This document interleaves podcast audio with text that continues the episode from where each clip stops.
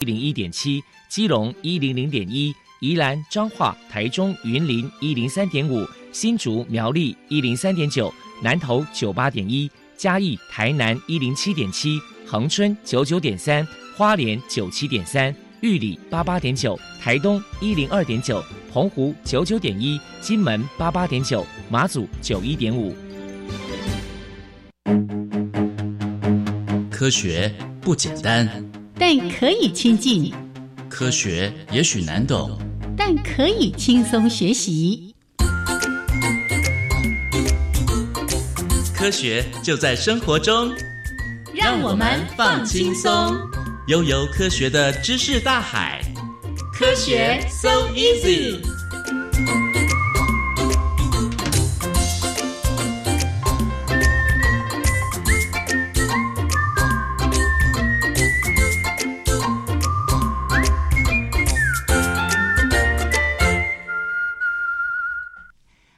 亲爱的听众朋友们，大家好，欢迎收听教育电台的科学 So Easy，我是燕子，我是田园老师。Hello，田园老师，哎，燕子好，哎各位听众大家好。你那开戏绣花烧香烧香呢？啊，呃太 太冷了吧？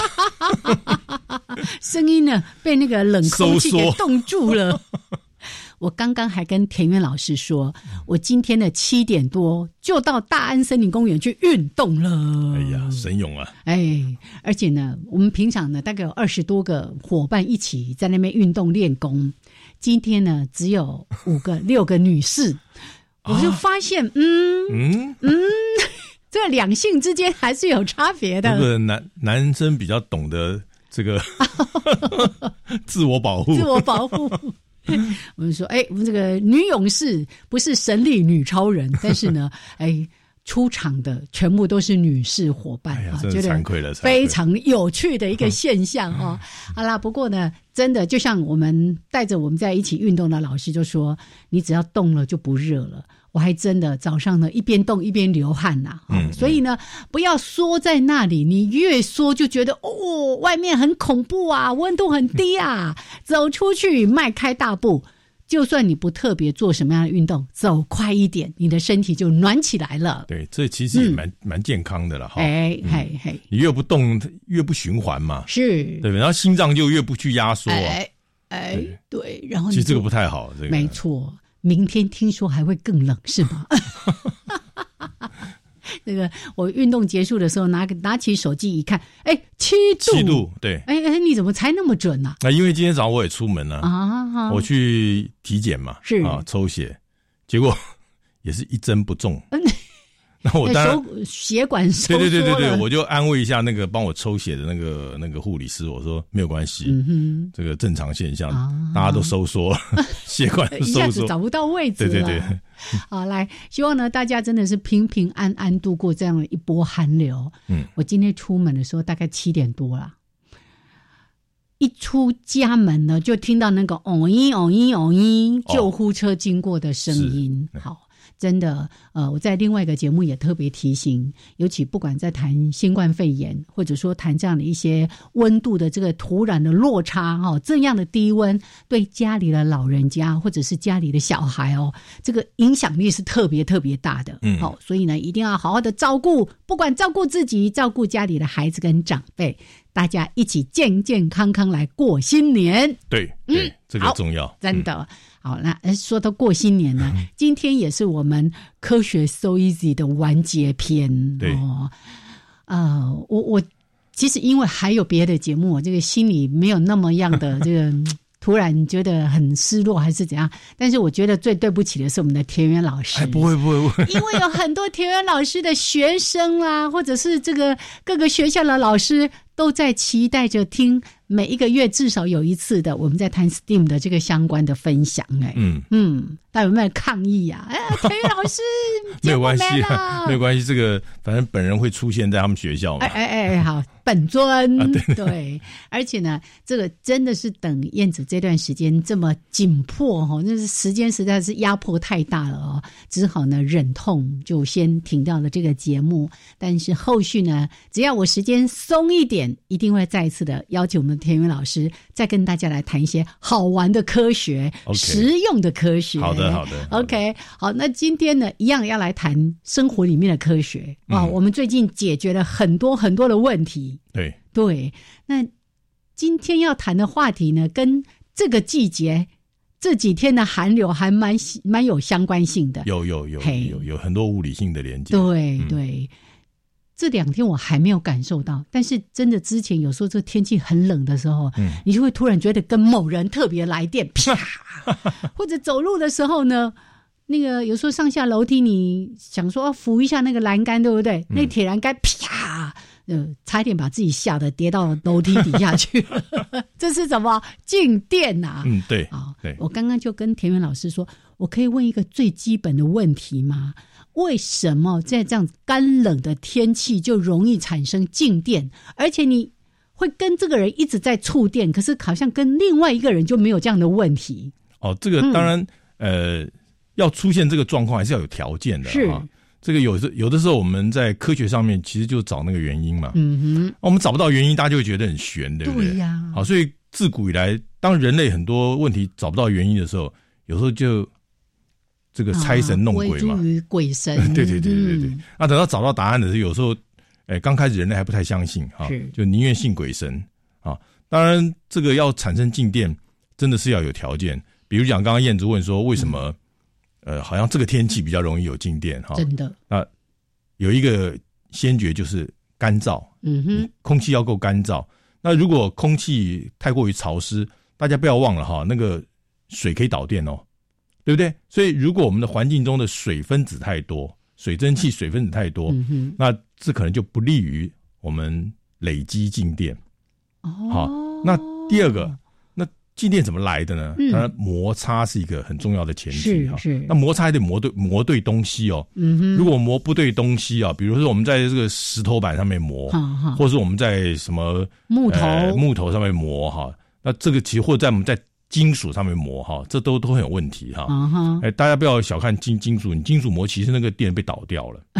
好，那你说那要怎么磨呢？当然有些东西的搭配很重要。这个我在那边不一一例举了哈。哎，我们就讲生活中的这个经验，比如讲，你看夏天我们穿的衣服多半是棉质的嗯排汗的衣服比较多，对不对？对，那冬天呢，我们为了保暖，哦，我们会不会穿到比较那种毛属于料啊？对毛绒的东西比较多？是是啊，这个毛是一个哈。嗯那么再来，尤其现在很多，呃，应该叫做人工合成纤维聚酯丝哦，这种。什么科技棉，对不对？哎对对对哦这一类超保暖的，你看，对薄薄的一层就很温暖。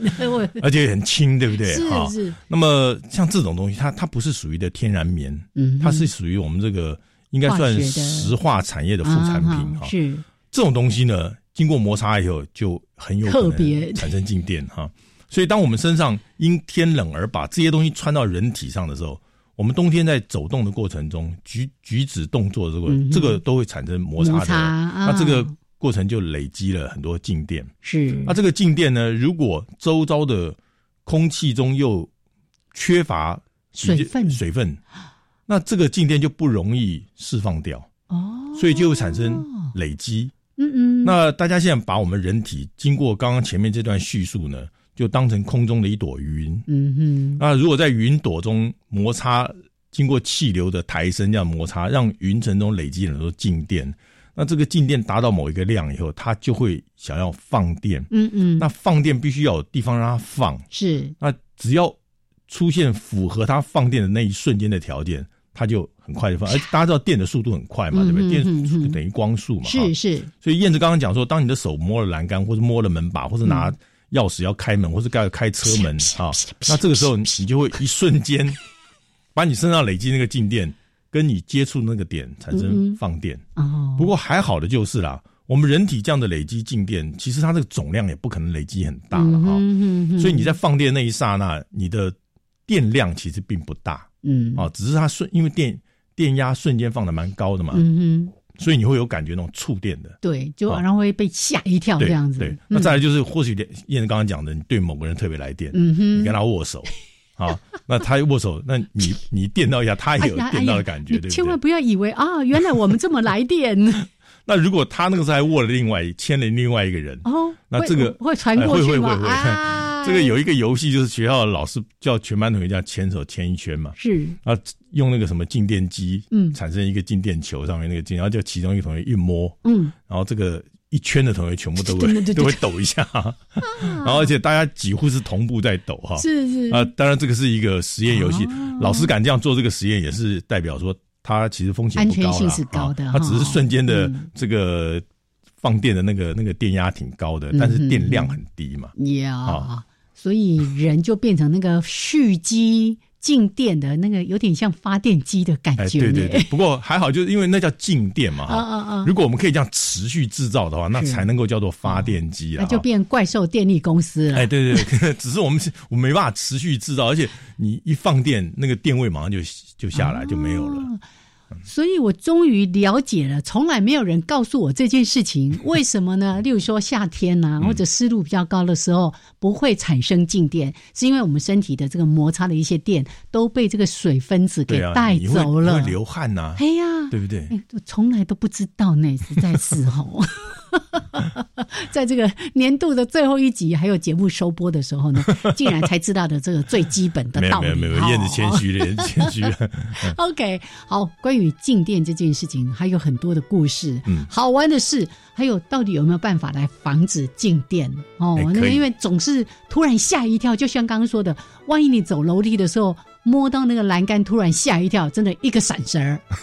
这个跌倒，这可不是闹着玩儿的哦。好，所以我们待会儿呢，再继续来谈谈这个相关的话题。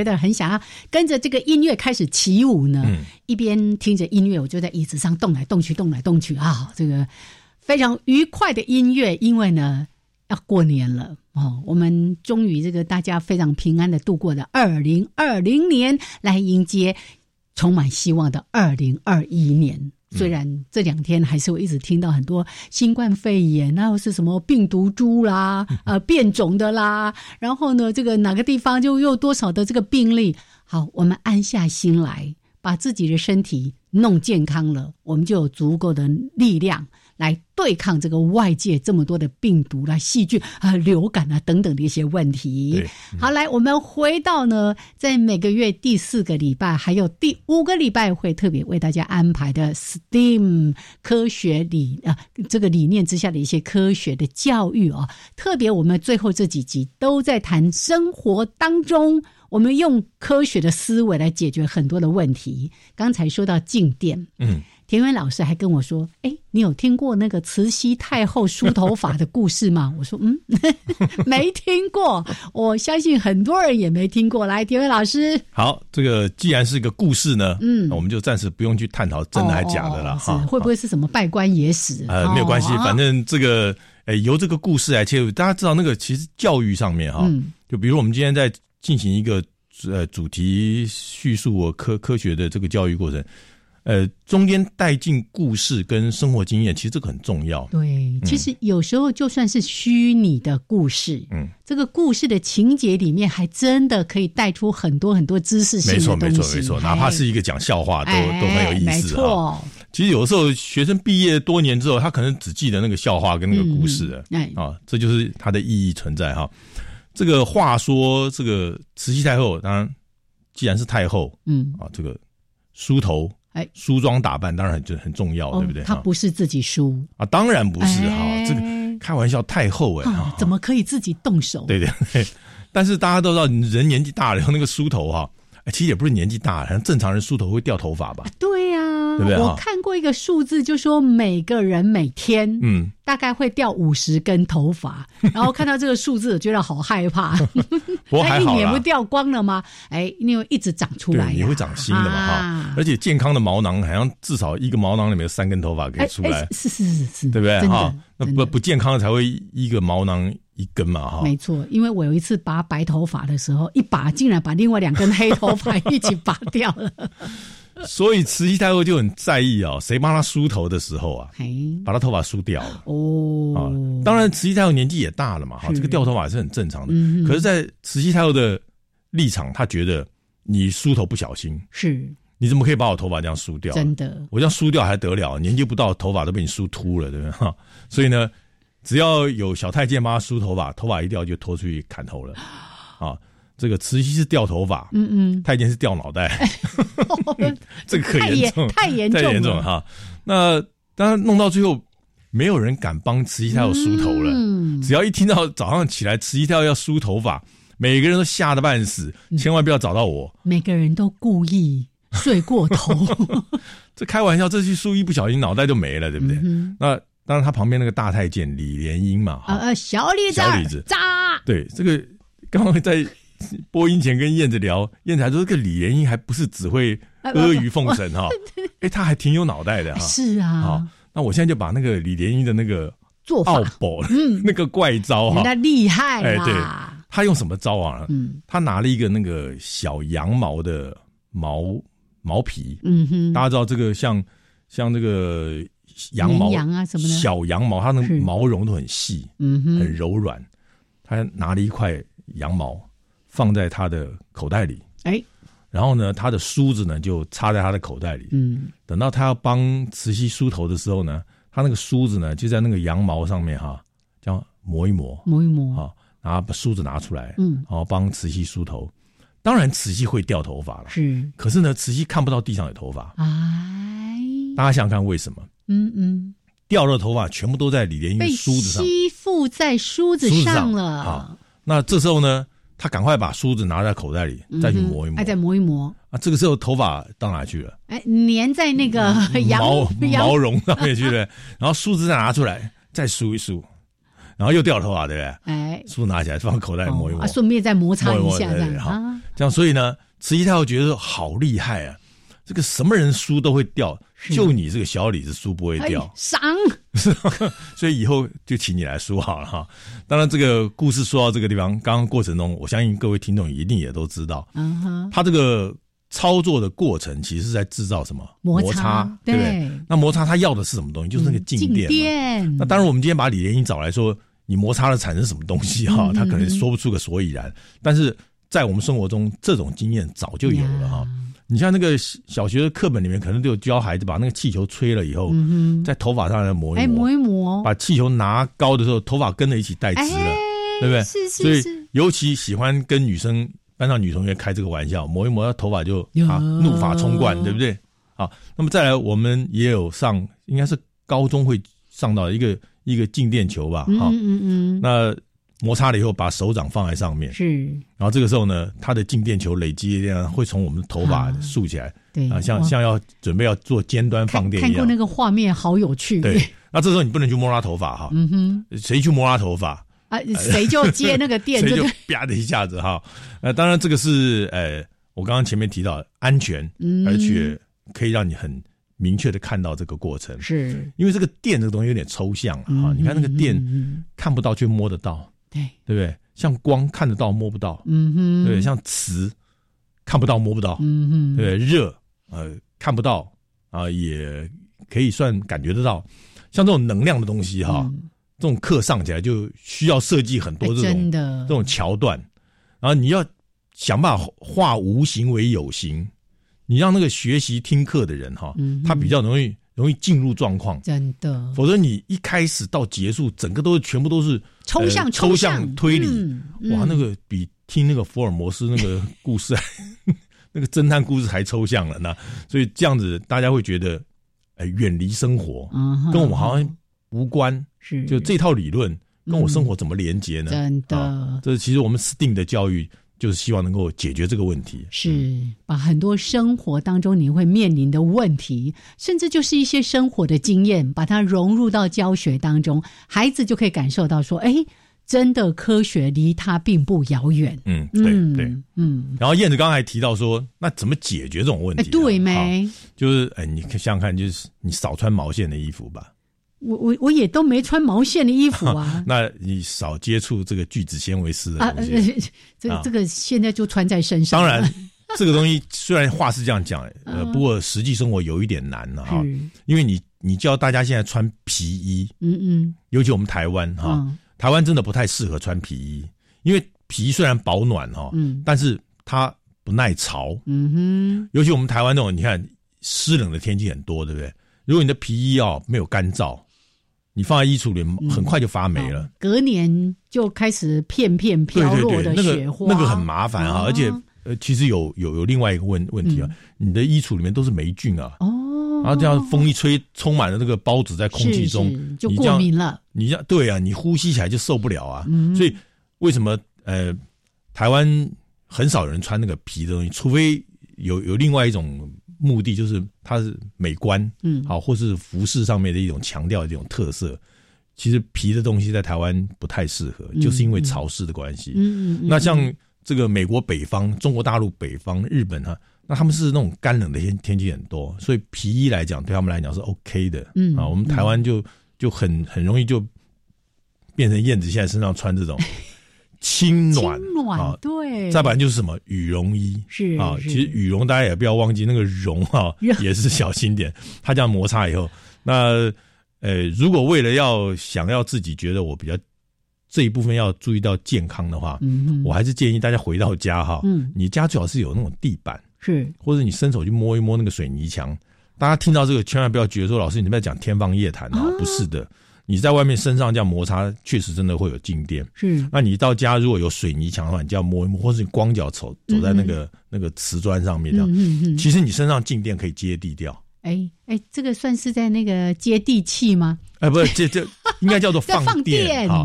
那么我们身体累积了很多大量的静电呢、其实有一个不利的因素了哈。嗯可是，在我们一般人身上，你不不容易很明确的感受出来，就是嗯我们的神经传导其实是靠电电流讯号。哦是是，那我们的身体如果累积太多静电哈，在物理理论上啊，你的这个静电量有可能会干扰到你的你的神经传导。嗯那到底干扰到严重到什么程度？这我也拿不出什么很具体的数哎据啊。科学家应该可以来研究一下哎这个对对对对部分。那在物理学或是医学上，其实，哎，并不并不赞成我们人体有累积这么大的静电，那就是希望有空我们就可以放个电，放个电哈。哦，当然，燕子，我们放电千万不要靠着跟人家握手这样放电，那个那把人家吓一跳对不对哈。也许会遇到一个电流比你更强的。所以这个当然电流有分正正负嘛哈嗯，那有时候可能 我我往你那边放电，嗯也可能你往我这边放电嘛哈。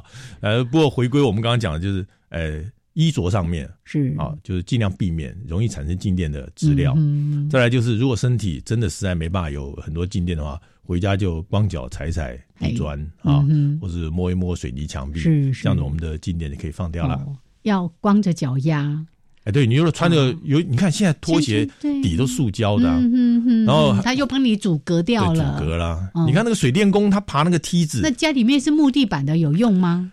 哎，木地板哦哎好像这个也也也对，好吧摸摸摸墙壁吧。只好等一下到植物园去把鞋子脱了。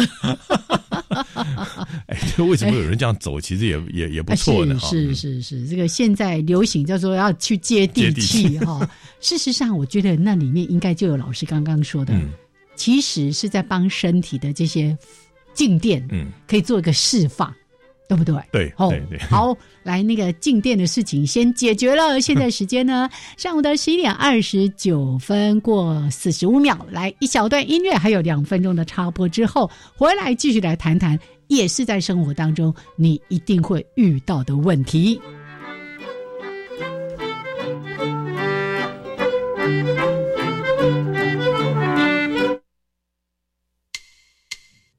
国立教育广播电台的朋友们，大家好，我是劳动部劳动力发展署云嘉南分署分署长刘邦栋。在新的一年，祝大家天天开心、健康、快乐、心想事成。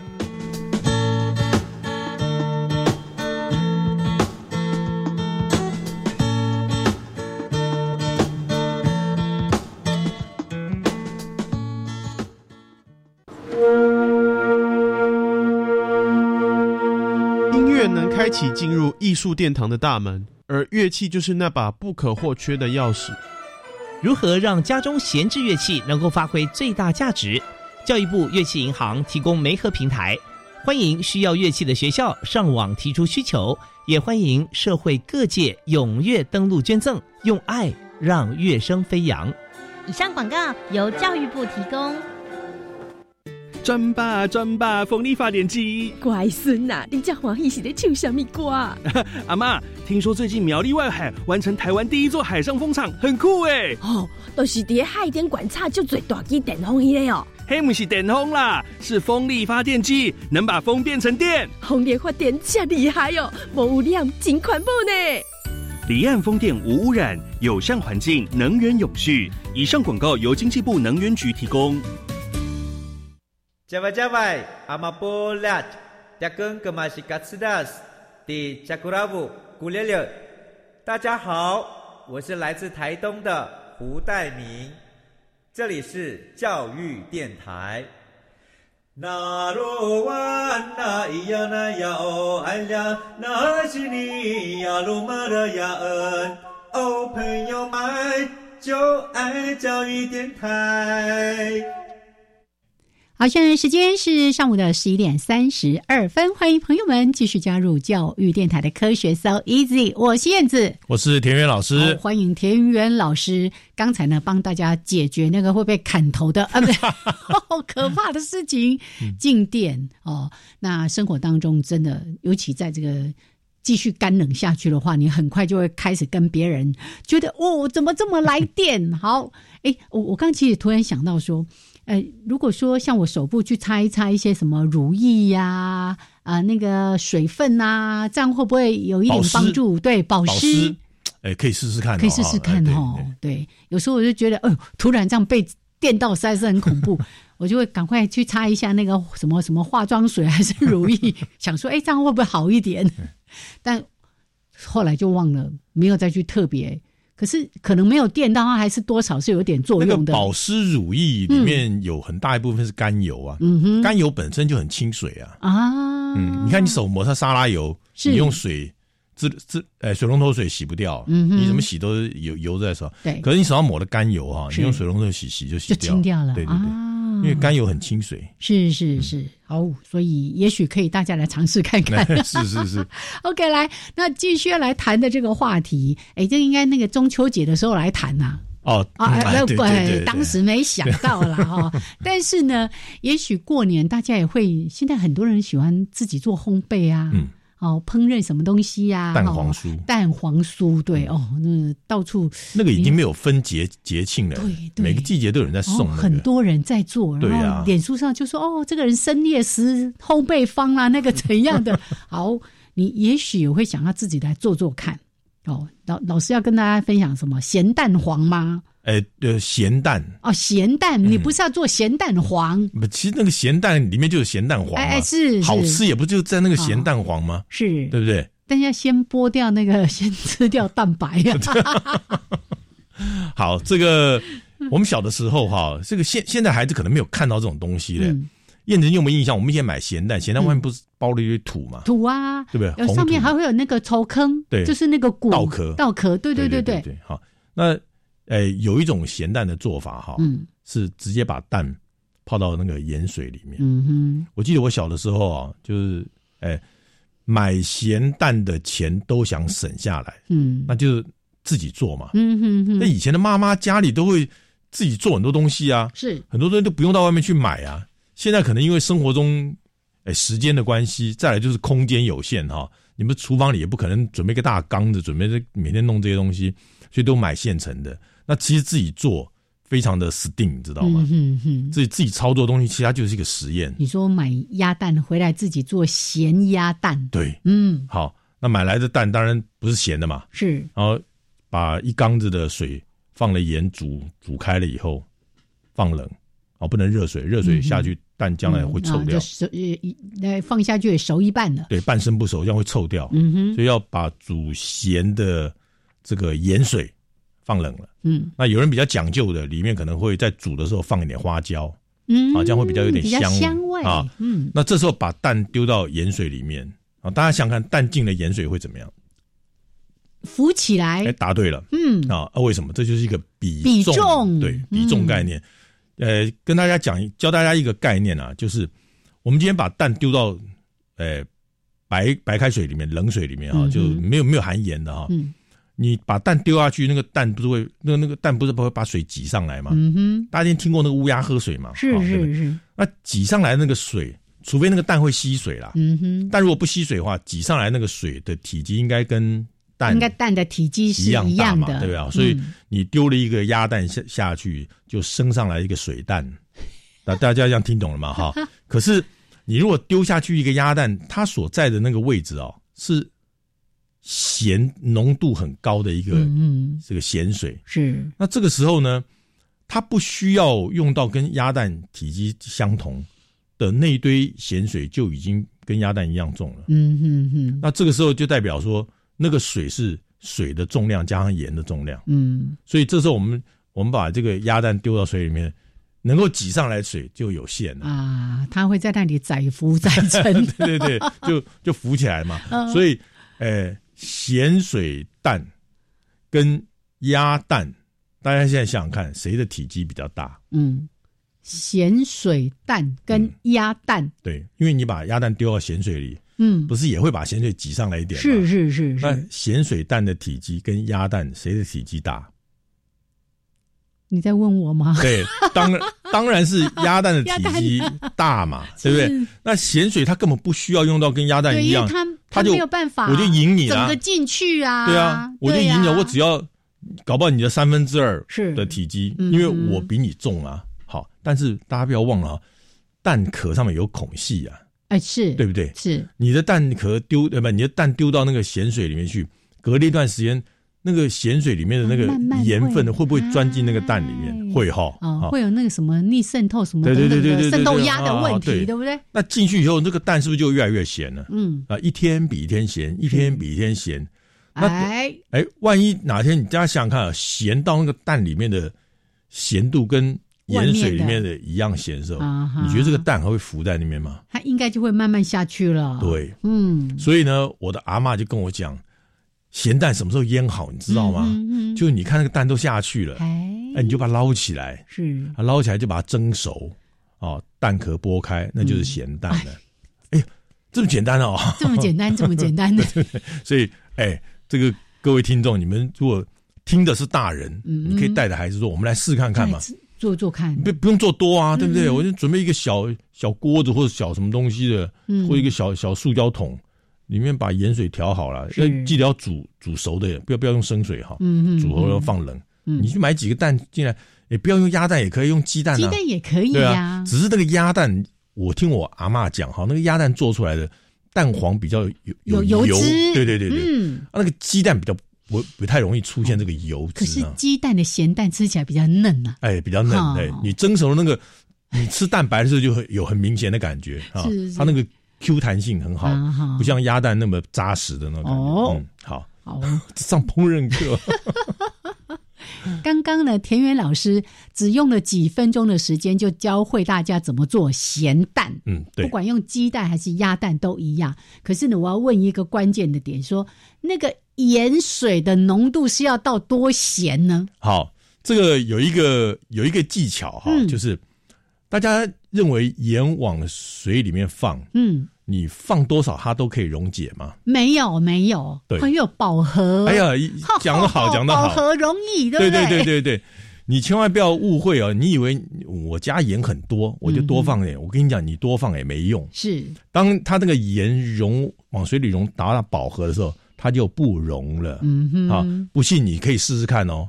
当你的盐放超过了以后，已经它它如果已经达到饱和了，你的盐会结晶状的沉在那个水底。是，那你一定想说，哎，盐碰到水不是溶解吗？No，因为上面已经饱和了。是，所以如果你看到一个一缸子的水底下有结晶的盐颗粒落在那个水水底的话，你大概就可以预判到上面已经饱和了。嗯，因为如果不是饱和，不会有这个现象。也当然，如果假如过程中有人说，那我现在提升提高水的温度呢？当然，你提高水的温度可以增加一点的溶解量啊，是是啊可是你有水温度还是会下来啊。嗯，那你下来，它又又又又又结回去晶又结晶出来啦，对不对？那有人说我用搅拌的呢，我跟你搅拌哈，只是增加溶解速率，是不会增加溶解量啊。嗯我刚刚讲的这两个方向是国中很多老师喜欢考的题目。啊。溶解的速度、速率，对，速率跟它的溶解量啊，这个或是用提高温度的方法、嗯。啊，或是怎么样来，这这增加这个接触的表面啊什么啊，这都是哎，老师可以用这个方法来是。测试你到底懂不懂了哈。但是它最后就是只到了一个顶点之后，对它就不会再溶解。那我如果现在啊。请问大家，如果你现在把盐换成糖嘞，嗯哼，你把糖丢进去，是。请问它会饱和吗？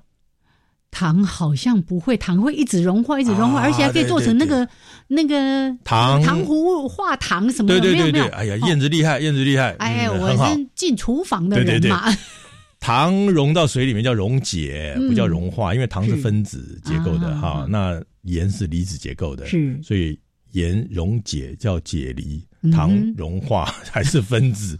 那你的糖，你说会不会饱和？哎，呃不会饱和，不会饱和。你继续放它，继续去勾勾到就变成糖糕了，对对，对，变糖年糕了是啊。是。那就是刚刚讲的那个，就是什么拔丝地瓜，对对，可以可以弄成这个样子哈。嗯，所以我们刚刚讲，如果你要腌咸蛋，呃，我建议啦，你把水就弄成饱和溶液、嗯哼，啊，就反正盐在你你你放到它不能溶了，不能溶解了就停了嘛啊用上面的饱和溶液来做。也、嗯好，因为呢，一定要让大家知道，不然他想说我第我舀个两汤匙的盐下去，我就可以做咸蛋。哎呀，那那很啊难很难很难。对，所以这个盐水，我们说的是饱和溶液，是就是一定要把它溶到说，哎，这个盐巴就再也就沉在那里了，对对对对不再溶解的时候，好，然后用这个水来泡你的，你 看下鸡蛋还是鸭蛋都可以。那刚刚田宇老师说。放着的时候，它刚开始一定只有沉一点点下去，对对对然后等到它慢慢慢慢慢慢慢慢，哎，整个沉到水里面去的时候，表示它已经把很多的盐分都吸收进去了。，你就可以拿出来了。嘿，啊，这时候还是生的哦。对哦，要要蒸过，啊蒸过哦对对对。那如果你放太久不拿出来哈嗯，这个拿出来吃的话，可能会有点恐怖了哈。那可能会变臭蛋吗我 不会不会齁死你。哎，其实大家不用不不用担心，那个盐其实是那个氯离子哈是非常棒的杀菌是的。你在不会坏呀、你在饱和溶液里面想要培养什么细菌啊，嗯可能难度挺高的。真的。我跟大家分享，因为我曾经有一次呢，那个因为家里小孩在感冒咳嗽，哎，我就网络上面搜寻了一下说，哦，可以做那个盐渍柠檬，嗯，盐渍柠檬，然后可以泡水啊什么的，这个可以这个帮助哈、感冒的症状啦，什么咳嗽的。好，我就好玩，就买了一一堆有机柠檬，然后就真的做了那个饱和容易，弄弄弄，哦。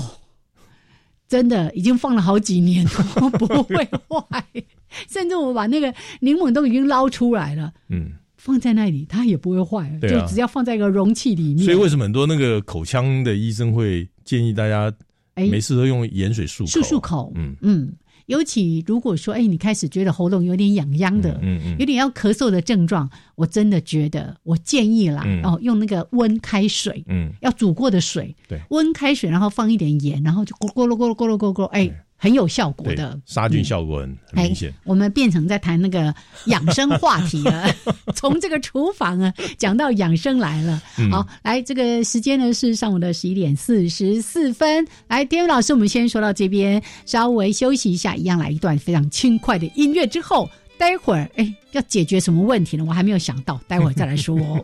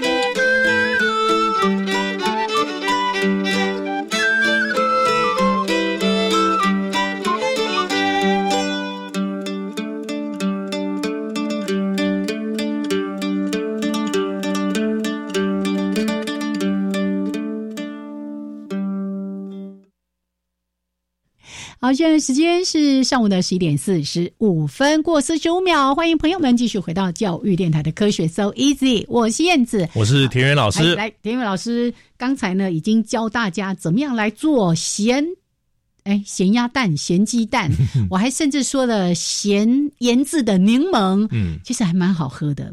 你去越南的时候会喝到一个那个咸柠檬，有没有？嗯咸柠檬汁，它就是用盐渍的柠檬，然后切大概一半而已，然后倒上那个苏打、嗯苏打水或者什么什么汽水，有没有啊？超好喝的。冰的哦，就是这样做的，知道吗？哦你就可以这样做了。夏天到的时候呢，就可以为孩子端出一杯啊、又可以养生啊、又清凉的饮料。好啊，回来我们来 谈一下科学的话题。好，来，田悦老师，最后这一个话题要跟大家说，什么抓水蜘蛛？嗯嗯嗯，那是什么动物吗？大家听过表面张力吗？啊，表面张力有啊，嗯，嗯，大家听过水敏吧？啊，水敏有啊，像那个在水上划蜻蜓的那个，对对对对。那有没有人想过，水敏是会游泳吗？还是他凭什么可以站在水上面？它靠着水面张力就站在上面了。对，那为什么我们洗澡的时候不会站在水面上？哦，因为我们很重啊，对了，然后我们没有六只脚啊。我我跟学生上课的时候啊，我问这个问题，学生说：“老师，我知道，因为水敏腿上有毛，嗯哼，啊有那个很很很小的那个小纤毛啊小纤毛，对对。”我说：“真的哎有吗？有有有。”哦，我说：“哎，你这个观察挺仔细的哦。嗯哼，那你爸爸腿上有没有毛？啊，有，嗯很多毛。不然叫你爸爸也站一下看看，所以跟毛没有关系。跟重量真的有关啊。这个表面张力其实是应该算是分子的，就严格说起来就是分子的内聚力啦，嗯啊，就同分子水。的内聚力其实还蛮对强的，很强。嗯，那这些内聚力，我们算到最表面那一层的时候，嗯就会出现一个，它不想让你把它拉破掉。嗯，那什么时候可以最明显看得出来？就是我们在杯子里面倒水，倒水，你觉得水已经高过杯子的边缘，了？嗯但水并没有满出来。对，哎，还可以稍微扑出来啊，有一个弧形啊，哎，对对对对，这个这个这个像鼓起来的那种感觉。嗯呃，照一般常理来讲，水不是流体吗？嗯那就就应该流出来了嘛。那它流流不出来，就不是代表它永远流不出来了哈。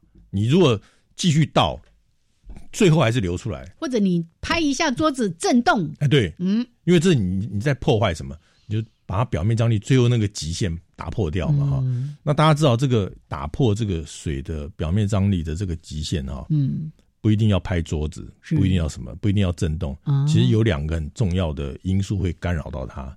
第一个就是高温，哦，第二个就是你找一个可以溶溶到水里面的，嗯。快速融入水里面的杂质，嗯哼，啊，要能够融入水里哦，是。不是沉入水底哦？破坏它的内聚力、哦，对对，你不要丢一个石头下去，那个没有用了哈。嗯哼哼。嗯，那那因为你丢下去那个石头还是沉到水底，还是石头，还不跟跟水并没有产生什么东西嘛哈。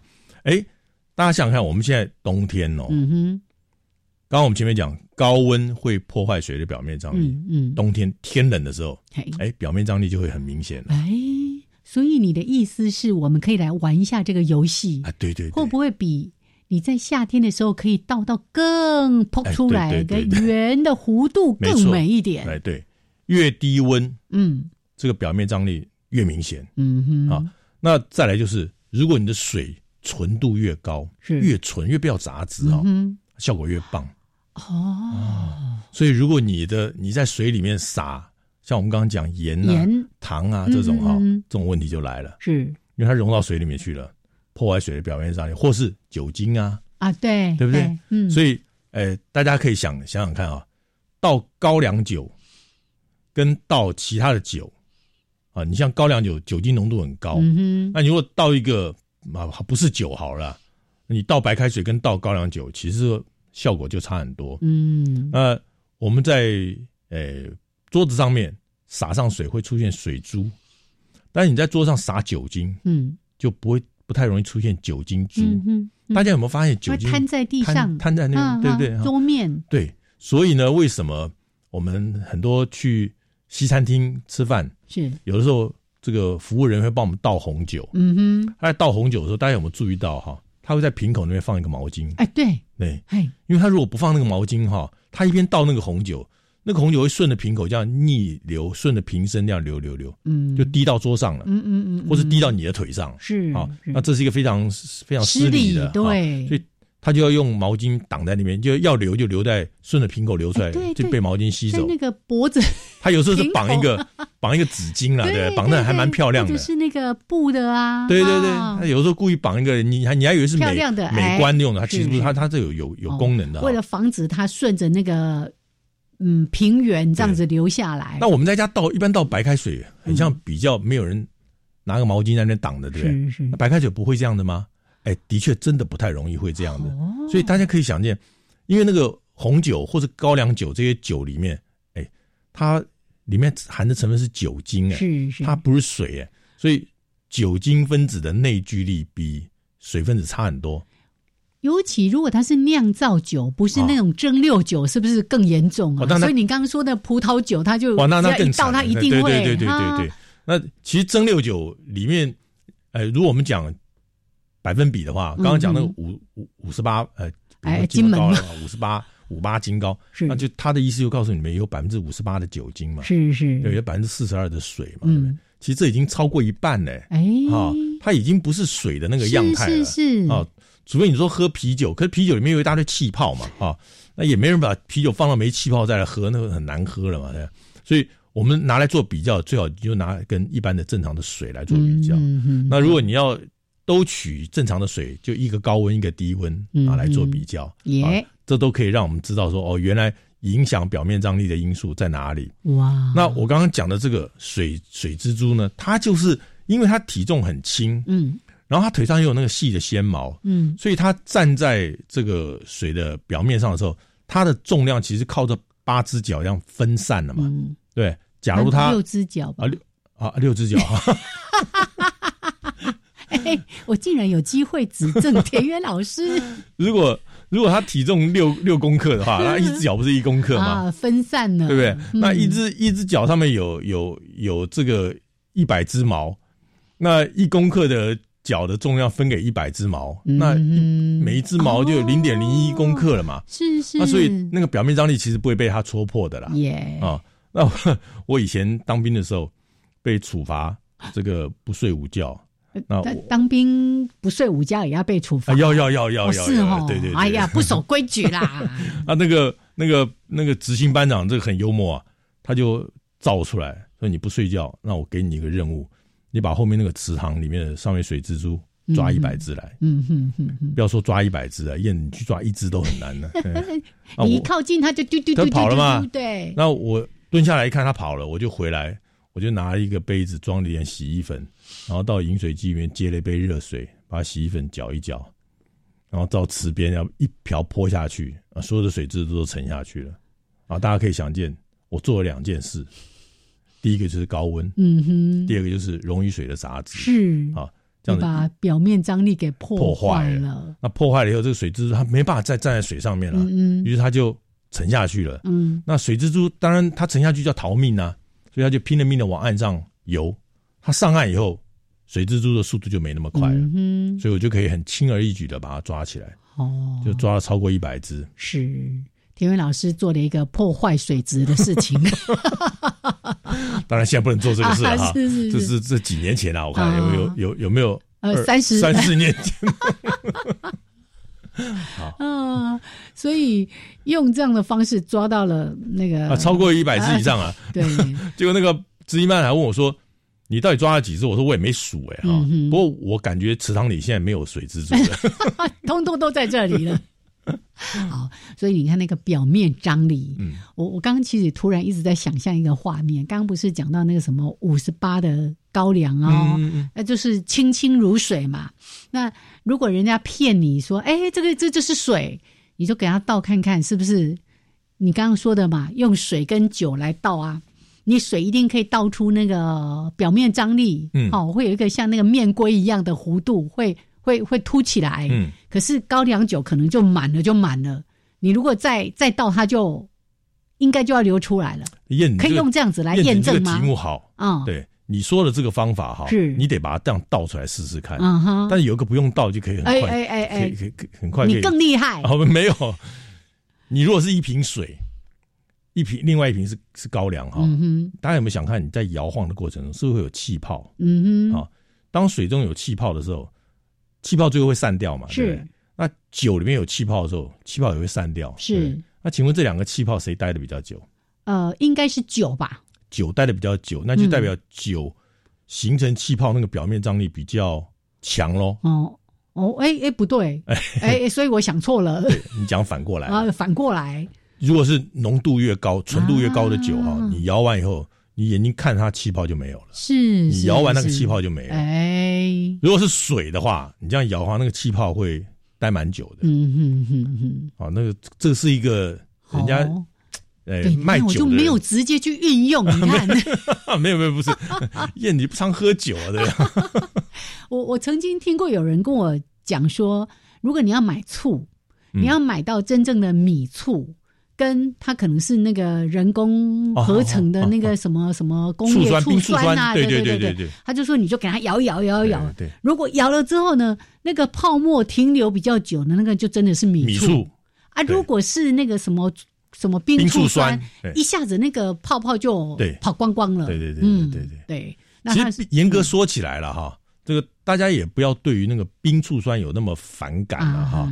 其实冰醋酸这个东西呢，呃呃，它它它它它其实蛮还蛮正常的啦哈。你如果把冰醋酸来稀释了哈，是来当成醋来喝，其实也不也不会怎样，不不会怎么样的啦。那 只是说，我们今天如果真的是要喝醋，嗯哼，我们要享受那个醋的那个那个酿造的那个香醇的那种感觉。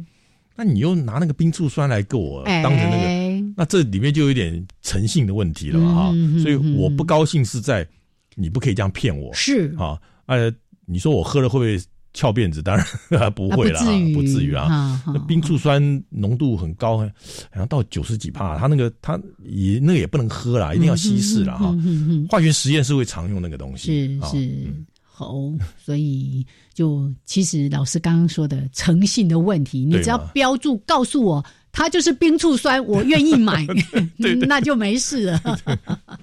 OK，好，所以呢，刚才从这个哎，俗称叫水蜘蛛，嗯。但是它不是蜘蛛，对所以它不是八只脚，水敏，然后再谈到的关于这个表面张力的问题，嗯。哎、这个也是在生活当中真的就可以跟家人一起来玩一玩，嗯。甚至比较一下，就同样都是水，同样的杯子，然后呢比比看谁可以倒出最好的那个表面张力。哦，那个那是个游戏，我在这是好玩的游戏我在报社上课教学中玩过，哦，是哦，嗯对对。哦，好，那这个都是在生活当中，我们也透过一个很好的亲子的互动，透过游戏或者跟家人一起来玩一玩 PK 一下，就跟那个端午节立蛋一样啊，对不对 哈、那都是在这个过程跟当中可以去想到很多跟科学有关的东西。好，那我们今天讲到什么？怎么做咸蛋？嗯啊、还有梳头发，对，小心你的脑袋。如果你不想要掉那么多的头发掉在地上的话，像现在不是很多那种可以静电抹布，有没有？啊有啊有有就是对类似这样的，哎，一抹下去，所有的对这些毛发就全部都被你吸附上来。是啊，好，那你就可以跟家人，我们一起来想，为什么这个东西就这么神奇？嗯，它就可以吸附，这里面有什么道理存在？关键在它那个质料哎、哎，对啦，嗯静电哈 吸附。好，OK，来，这是今天呢，我们跟大家在科学 So Easy 所分享的内容，真的非常非常的谢谢田园老师这一年来跟我们分享的这么多的内容，哪里哪里谢谢。谢谢大家，，也谢谢大家，我们下次见了。好，OK，拜拜。好，燕子再见。